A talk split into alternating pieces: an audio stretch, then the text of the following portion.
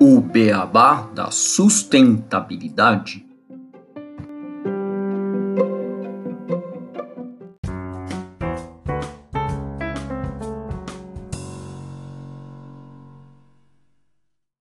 Bem-vindos ao podcast O Beabá da Sustentabilidade, episódio 6, Aquecimento Global, o grande desafio da sustentabilidade. Eu sou Gustavo Soares, administrador e pós-graduado em Gestão Estratégica e Sustentabilidade e também temos aqui o Renato Gatti, engenheiro de materiais e pós-graduado em Gestão Estratégica de Sustentabilidade. Renato, tudo bem? Olá, Gustavo. Olá a todos. Tudo bom? É com você? Tudo ótimo. Renato, esse tema de hoje que a gente tem do aquecimento global, hoje um dia bem quente de verão, onde quando a gente está gravando aqui, e aqui agora começou uma chuva bem forte aqui em São Paulo também. Esperamos que nesse episódio a gente consiga demonstrar todo o funcionamento, desde como é causado o aquecimento global, por que, que é uma preocupação para a humanidade esse aquecimento e o que, que a gente pode fazer né, em relação a isso e também dirimir dúvidas relacionadas aos movimentos negacionistas.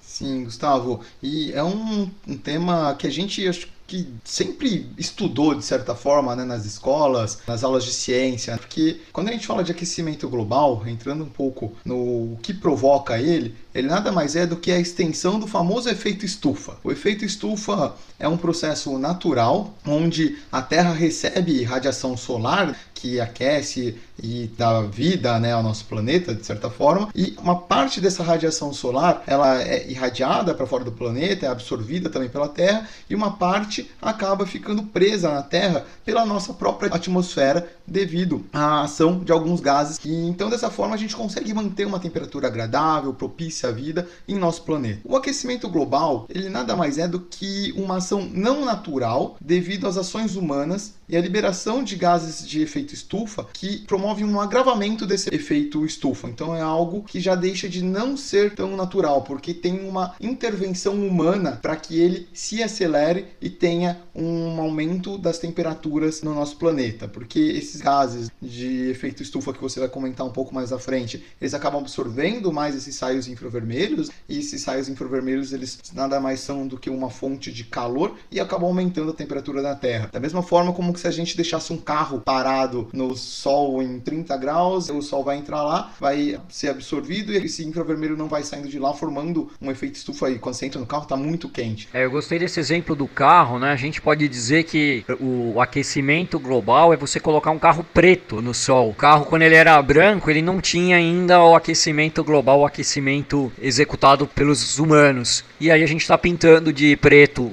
a nossa lataria e está acumulando mais calor dentro do carro. Uma analogia boa. Sim, sim, com certeza. Talvez até a questão do vidro, né? Se você deixasse uma frestinha aberta ali para também escapar um pouquinho do calor, você conseguiria entrar depois. Mas não, a gente começou a fechar cada vez mais o vidro e não escapa para lugar nenhum esse calor, aí realmente o efeito estufa se agrava. E isso forma esse aquecimento global.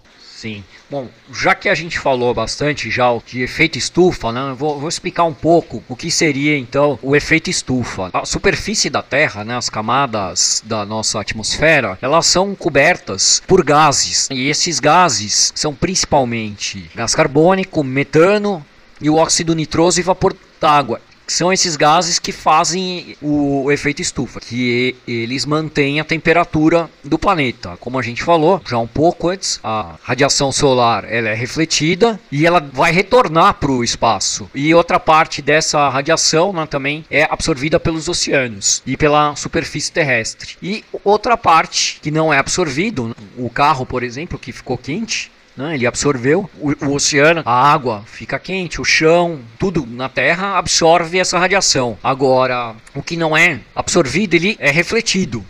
Mas os gases desse chamado efeito estufa, eles retêm uma parte dessa parte que está sendo refletida e não fazem isso voltar para o espaço. Essa ação desses gases é o efeito estufa. O GEE, né, GEE, que é, são os gases dos efeitos estufa, são esses gases que causam esse tipo de efeito. Então são os principais, como eu falei, o gás carbônico, CO2, o metano, que é o CH4, e o óxido nitroso, que é o N2O. Só adicionando aqui, Gustavo, um complemento sobre esses gases de efeito estufa, eles promovem essa intensificação do aquecimento global, porque eles existem basicamente na atmosfera terrestre, mas muitos eles provêm também da atividade humana. O CO2, da queima de combustíveis fósseis, desmatamento, processos industriais, o CH4, que é o metano, também do tratamento de resíduos, da queima de combustíveis e da fermentação entérica de dejeitos de animais, entre outros aí, como você citou, o N2O, os fluorados, enfim, que são provenientes da atividade humana e que acabam se acumulando em uma maior quantidade na atmosfera. Sim, a gente ainda vai falar mais para frente hoje, quando a gente for aclarar as dúvidas relacionadas ao aquecimento global, ao efeito estufa, que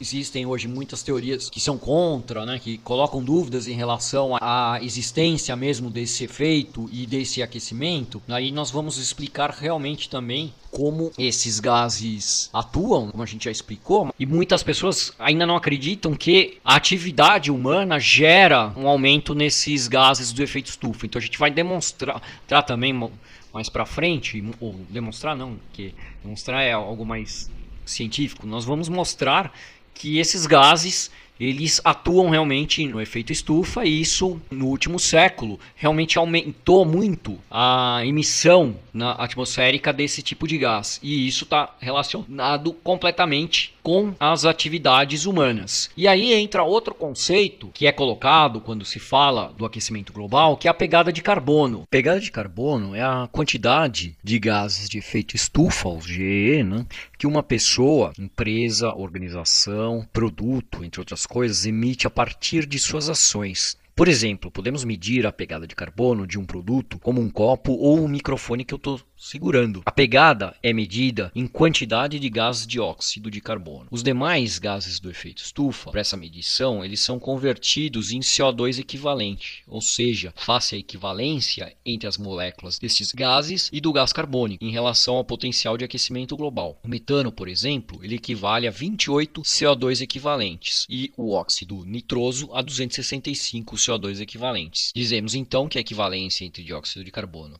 do metano é 28 e a do óxido nitroso 265. Hoje esse conceito já está muito difundido e as empresas, em seus relatórios de sustentabilidade, estão divulgando suas pegadas de carbono, tanto de seus produtos quanto das empresas como geral. E os grandes fundos de investimento, eles têm usado essa informação para determinar o investimento nas empresas. Bom, além da pegada de carbono, existem também dois outros conceitos importantes de serem passados aos nossos ouvintes: neutralidade climática e neutralidade de carbono. Quando se fala em neutralidade climática, leva-se em conta todos os GEs. Quando se fala neutralidade de carbono, fala-se apenas do dióxido de carbono. Neutralidade significa reduzir a emissão dos gases causadores de efeito estufa e compensar aquelas que não poderão ser cortadas. Essa é a neutralidade climática. Já a neutralidade de carbono é exatamente a neutralizar as emissões de carbono apenas. Isso então são os, os, dois conceitos. Por exemplo, a Califórnia ela se comprometeu com a neutralidade climática, já a China em ser neutra em carbono. Então,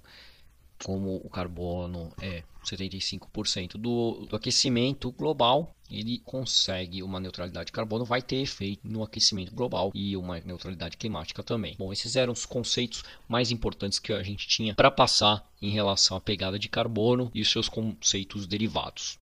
E só um comentário, Gustavo, sobre a pegada de carbono e esses cálculos de biocapacidade e de pegada ecológica eles são muito importantes e grandes empresas se utilizam e são feitos por empresas especializadas, porque não é simples fazer essas mensurações em seus processos e em produtos, para colocarem suas metas anuais, colocarem em seus relatórios de sustentabilidade, seus compromissos e utilizam desses cálculos para ver o impacto que causam no planeta. E isso é uma coisa muito positiva, né? Porque a gente vê uma preocupação de grande parte das pessoas com o impacto desse aquecimento global e das empresas e da economia, que é o que acaba movimentando o nosso desenvolvimento. Só que apesar de termos vários fatos e comprovações, eu acho que 97% da comunidade científica acredita no aquecimento global, existem alguns negacionistas, né, Gustavo? Sim, sim. A, o negacionismo, né, a gente tem entre os climatologistas aproximadamente 3% que consideram que não está ocorrendo um aquecimento global pela atividade humana, que é algo cíclico do planeta e que, por mais que a gente tenha um aumento na emissão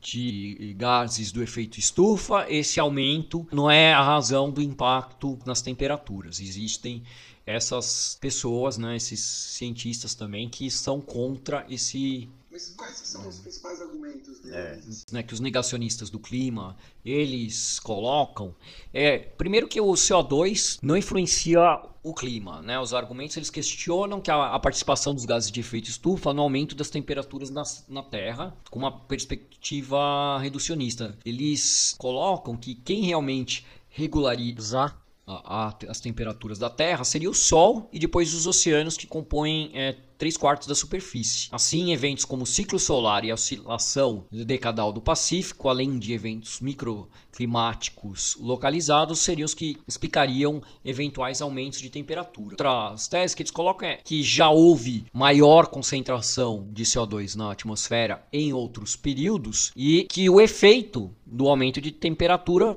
desse 1,5 grau e meio até 3 graus não serão tão problemáticos. Quando a gente fala disso, tem inúmeros estudos demonstrando o contrário, né? demonstrando que os gases de efeito estufa são a causa do aquecimento global. E a gente tem também é, inúmeras páginas e inúmeras instituições que se dispuseram a checar cada um desses pontos de negacionismo climático e respondê-los. Um exemplo disso é GRIST.org, que é uma organização relacionada ao clima e eles criaram um, um, guia de respostas aos mais comuns argumentos contra o aquecimento global. Então esse guia deles eles têm mais de 60 respostas a mais de 60 argumentos que são levantados pelos negacionistas. Alguns exemplos aqui, né? Por exemplo, é, uma objeção que é levantada é da correlação que não há provas de que o CO2 seja a causa do aquecimento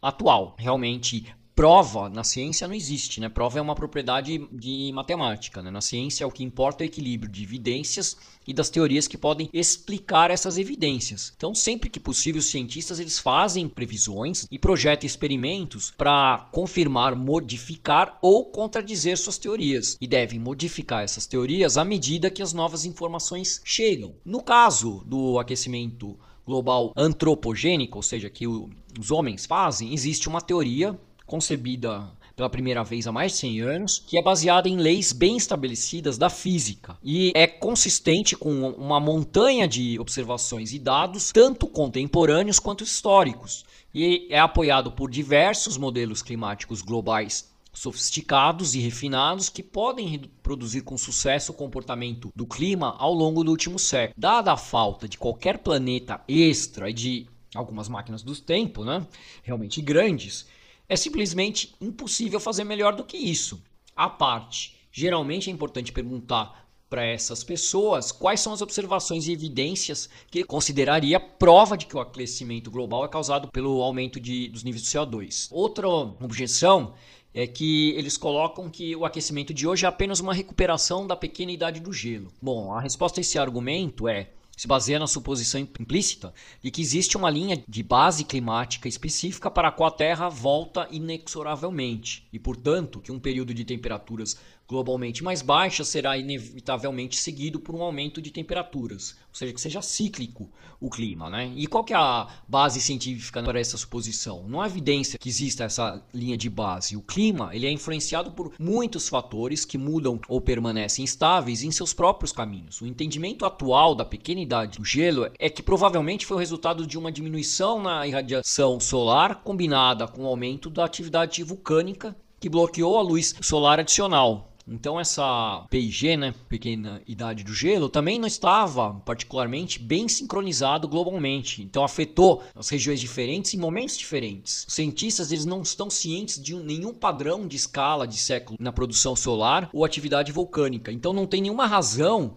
para que a gente espere uma reversão dessas mudanças. Acontece que a produção solar aumentou um pouco no início do século XX, o que contribuiu para aquecimento solar, aquecimento naquela época. No entanto, isso não está de trás do aquecimento atual. Outro problema de apelar para a recuperação natural da PIG é que a temperatura agora subiu para níveis mais altos do que qualquer clima de referência assumido.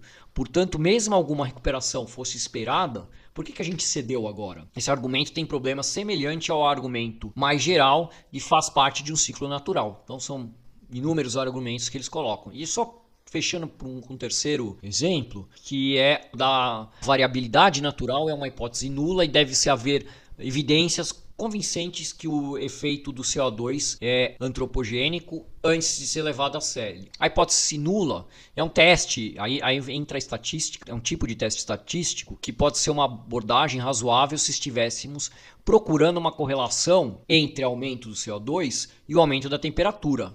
Isso não é o que a gente está procurando.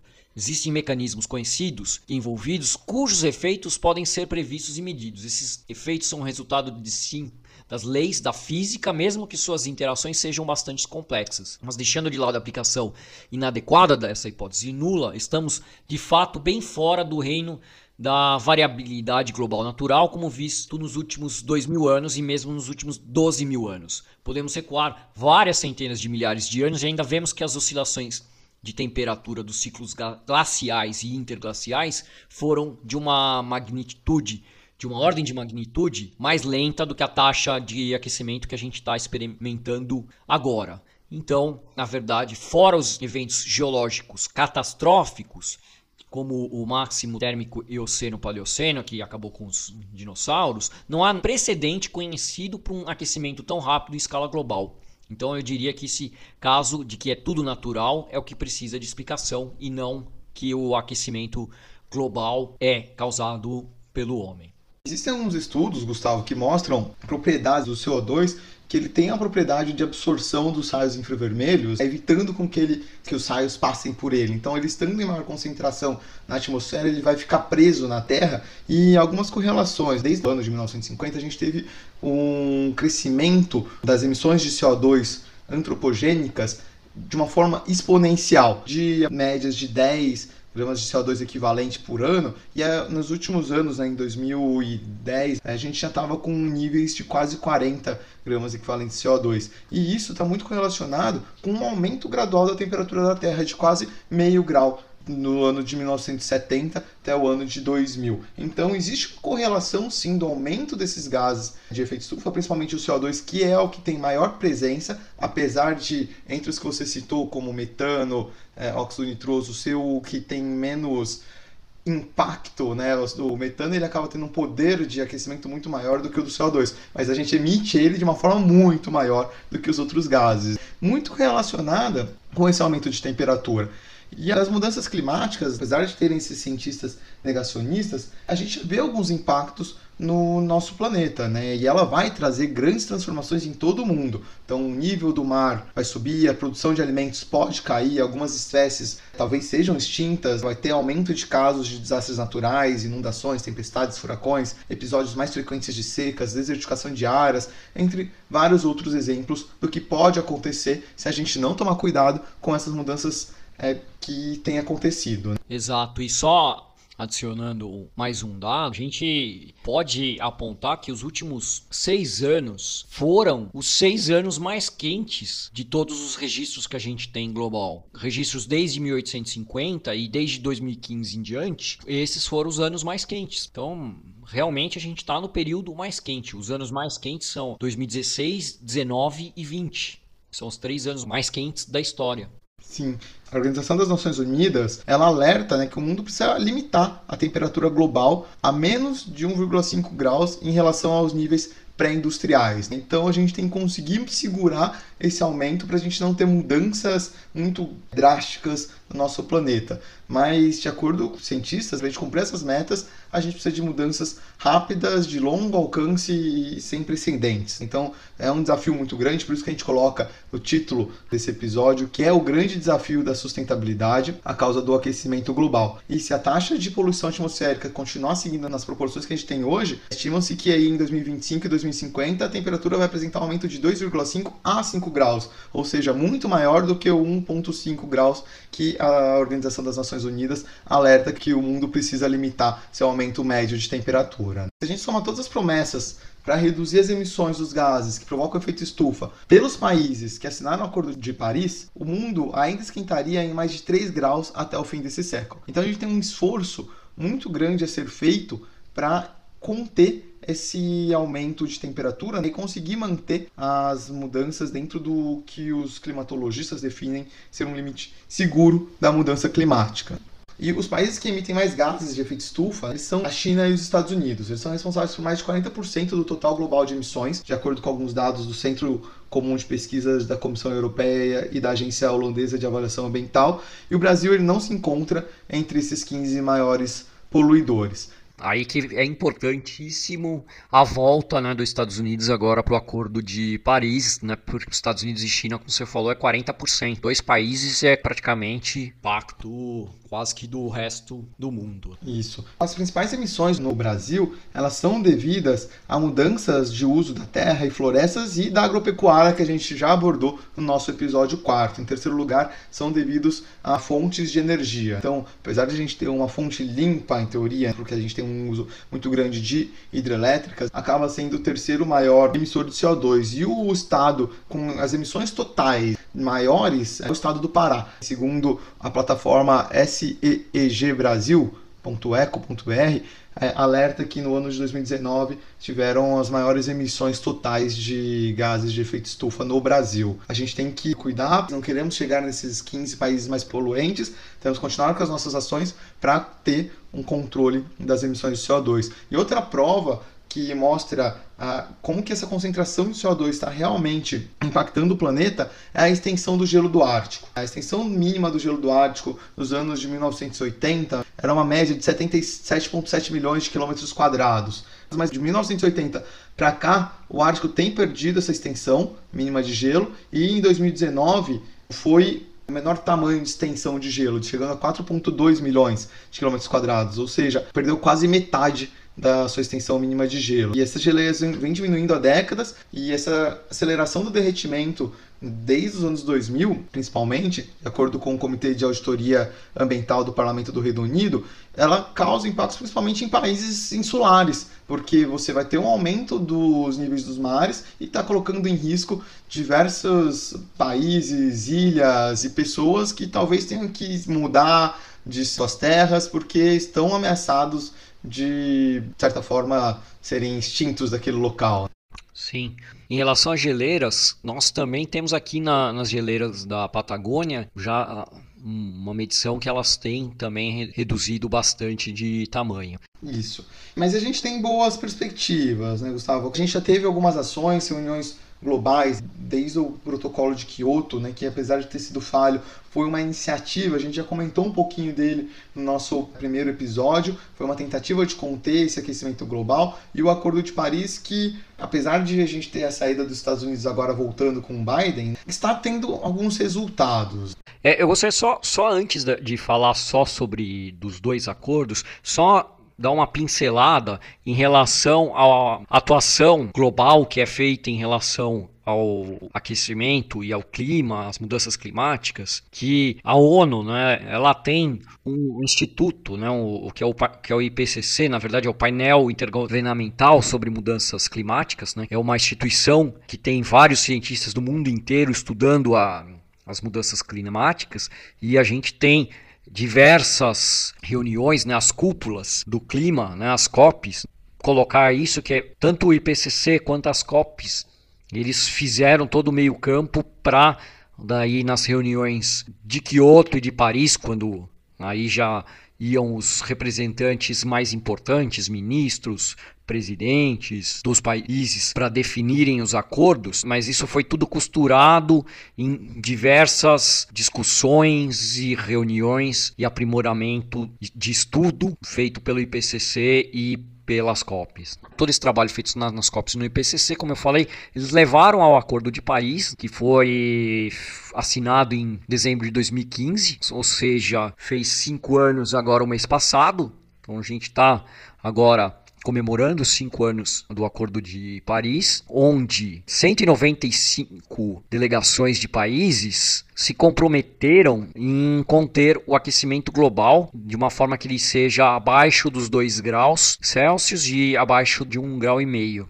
em comparação com índices pré-industriais. Então a gente teve um, uma grande comemoração em 2015, depois teve uma, alguns problemas com a saída de alguns países, principal é os Estados Unidos, porque os Estados Unidos é junto com a China 40% da emissão de CO2 no mundo, CO2 equivalente. E por enquanto, atualmente como discursou né, o secretário-geral da ONU, o Antônio Guterres, né, o português, as políticas climáticas elas não estão ainda à altura da meta. Nós estamos com 1,2 graus Celsius de aquecimento e já observamos eventos climáticos extremos e uma volatilidade sem precedentes em todas as regiões e em todos os continentes. Apesar de tudo, né, o acordo ele permitiu limitar os danos. A Cristiana Figueires, que é a encarregada climática da ONU, durante a COP21, ela mencionou que em 2014 nós nos dirigíamos para um mundo com 4 a 6 graus até o fim do século. E desde então, com os primeiros compromissos já assinados é, em virtude do Acordo de Paris,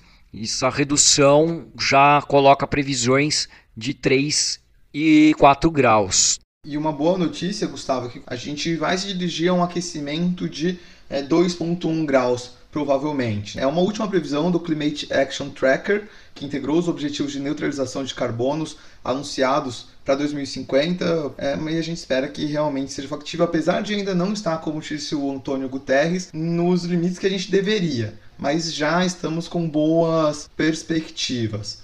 E segundo um climatologista, o Corinne Lequer, esse atingimento das metas ele é fisicamente possível. Se todos os países alcançarem a neutralidade de carbono em 2050, a gente consegue sim cumprir essas metas. Mas ele questiona se é politicamente e economicamente possível. Acho que é uma boa provocação para a gente ficar aqui, porque para atingir esse objetivo a gente precisaria reduzir as emissões dos gases de efeito em estufa em 7,6% ao ano entre 2020 e 2030, segundo a ONU. Então é mudar radicalmente o nosso modo de ver, o nosso sistema econômico mundial e estamos realmente dispostos a isso? É a provocação que o Leclerc faz e se a gente realmente vai conseguir atingir essas metas. Sim, e só levando aqui para o nosso país, né, agora também, em 8 de dezembro do ano passado, o Brasil fez a revisão da sua meta do Acordo de Paris, que, foi, que havia sido definida em 2015. Né? Agora, em dezembro de 2020, saiu a revisão.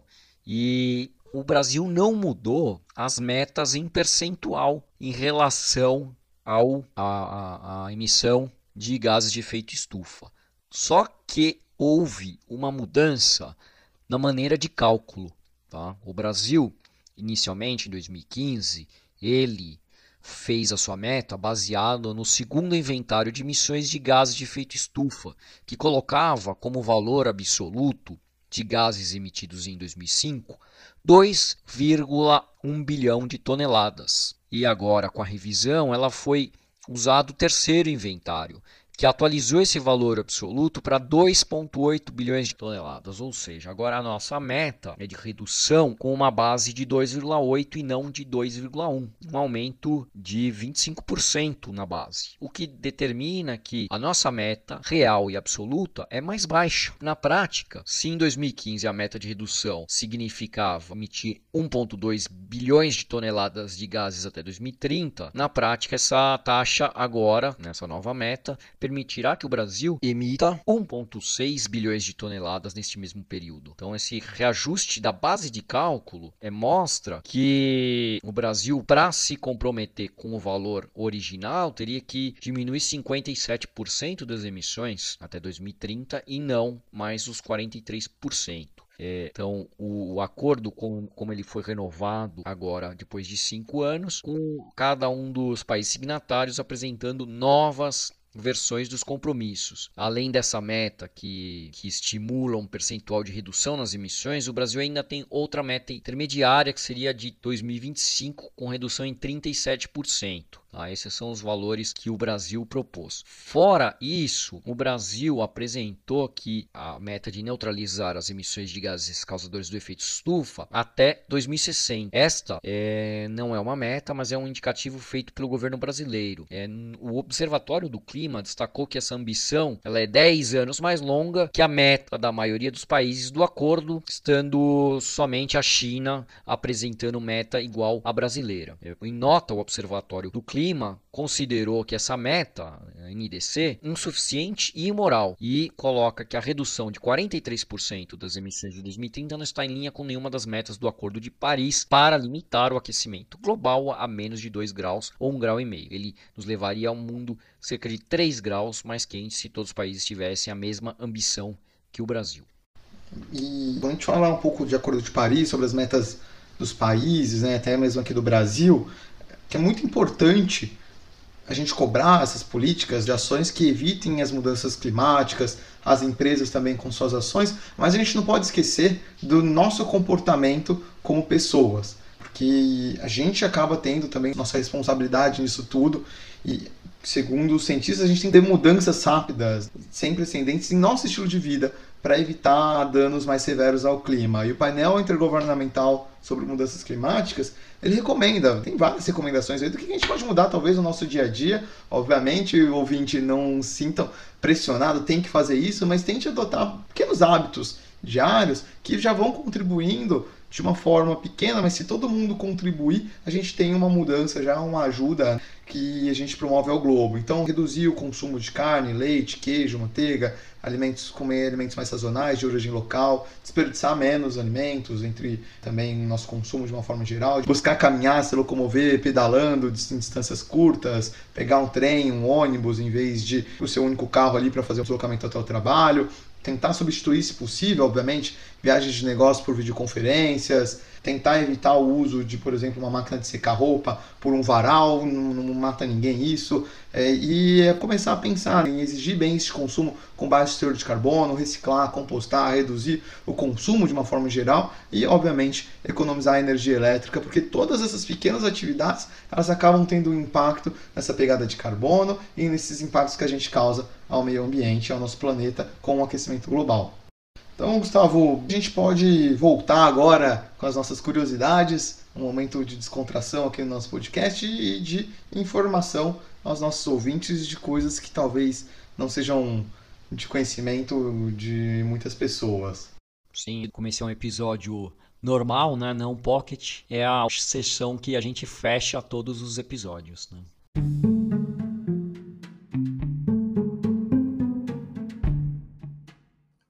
Curiosidades. Você sabia que as mudanças climáticas não acontecem apenas em nosso planeta? Estudos apontam que Vênus e Marte, nossos vizinhos planetários, também sofrem ou já sofreram mudanças climáticas. Alguns cientistas apontam que Vênus pode ter sido perfeitamente habitável há milhões de anos atrás. Porém, aproximadamente 700 milhões de anos atrás, algo aconteceu na atmosfera do planeta e foi totalmente modificada.